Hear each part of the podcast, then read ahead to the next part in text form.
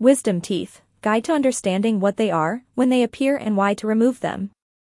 Most people have wisdom teeth, or wisdom tooth, but there are others who never grow in. Although almost everyone has heard of wisdom teeth, not everyone really knows what they are, when they erupt and what problems they can cause for the rest of the teeth.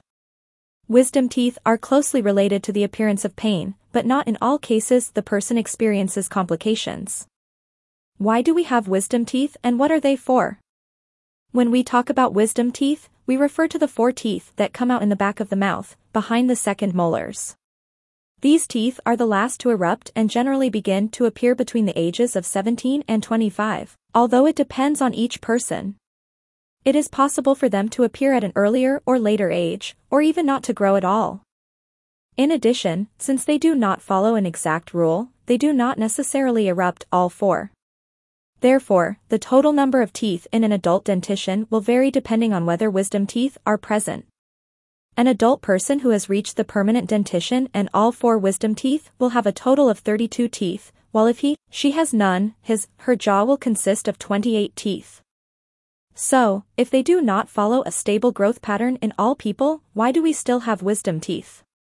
Wisdom teeth originated in our ancestors, when the human race needed highly developed jaws to be able to ingest food that required more chewing. For this reason, they had more space to house wisdom teeth.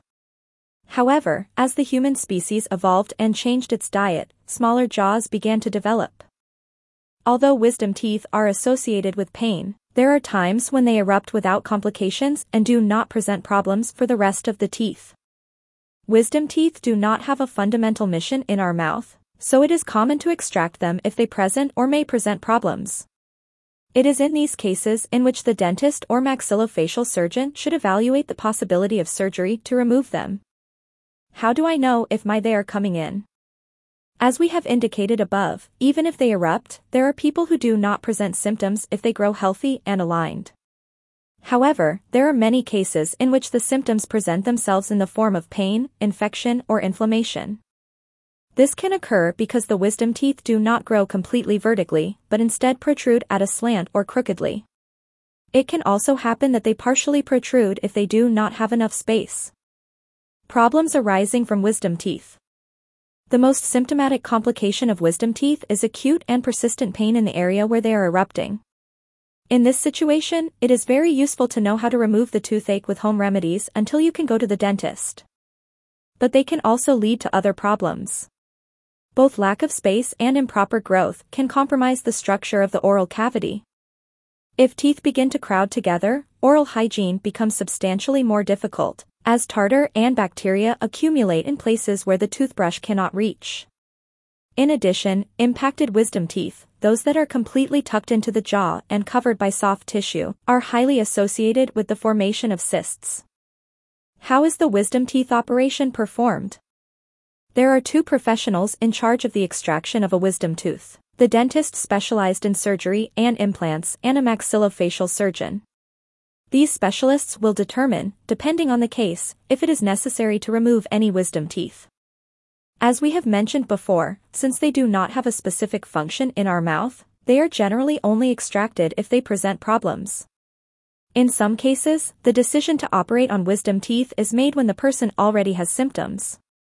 In other cases, the professional relies on x-rays to determine if the intervention should be performed preventively before the first symptoms occur. The surgery is quite simple, is performed very frequently, and can be performed under local anesthesia. Do not let time pass, go to the dentist.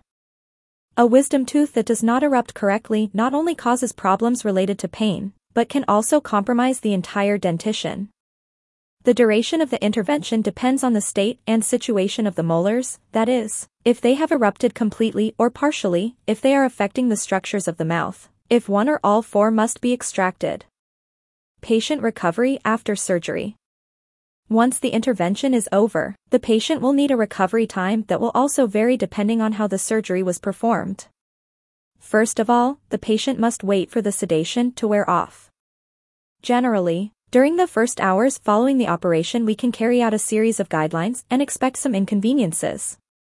Bleeding, to absorb the blood, a clean, damp gauze can be placed on the area where the bleeding gum occurs.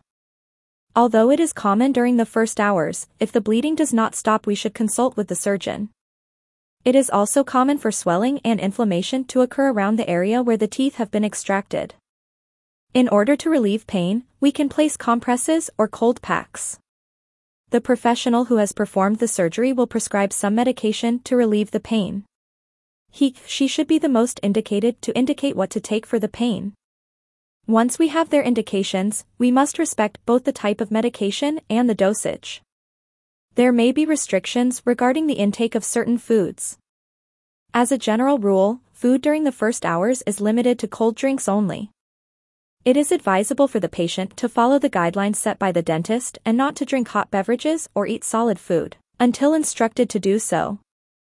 Alcohol and tobacco have a negative effect on the natural recovery process, so it is advisable to avoid them. Remember that neither wisdom teeth nor surgery have the same consequences from one patient to another, so it is necessary to consult with your dentist or maxillofacial surgeon the appropriate guidelines in your case.